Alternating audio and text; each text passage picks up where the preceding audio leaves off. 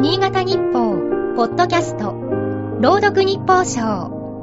この番組は、新潟日報のコラム、日報賞を、新潟県内の地域 FM10 局が、持ち回りで読み上げます。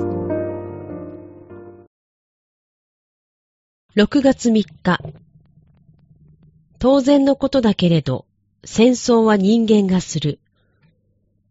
だから人間の様々な姿が反映される。最近の本誌記事を読んでそんな風に思った。ロシア軍幹部を装ったウクライナ人男性がロシア兵の家族に電話する。大変残念ながら息子さんが戦死しました。この死亡宣告は嘘である。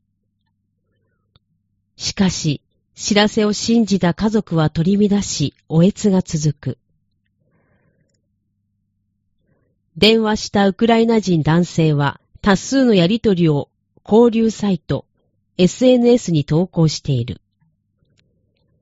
男性のチャンネルには12万6千人を超える登録者がいる。罪悪感はないという。侵略者のくせに自分勝手に泣く。投稿の目的は、憎悪を煽るためと語った。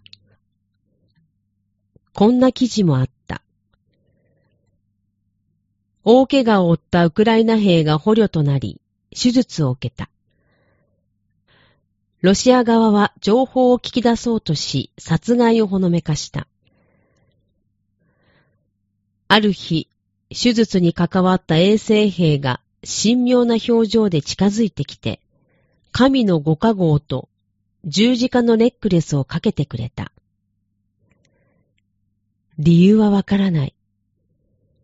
別のロシア兵は、こっそりと食べ物を持ってきてくれた。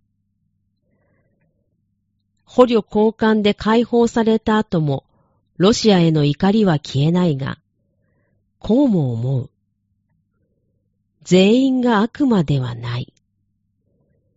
辛い記憶と結びついた十字架を今日も身につけている。悪意が悪意を呼び起こすことがある。むごたらしい状況下で一筋の光が見えることもある。戦争は人間の内面を赤裸々に映す鏡でもあるのだろう。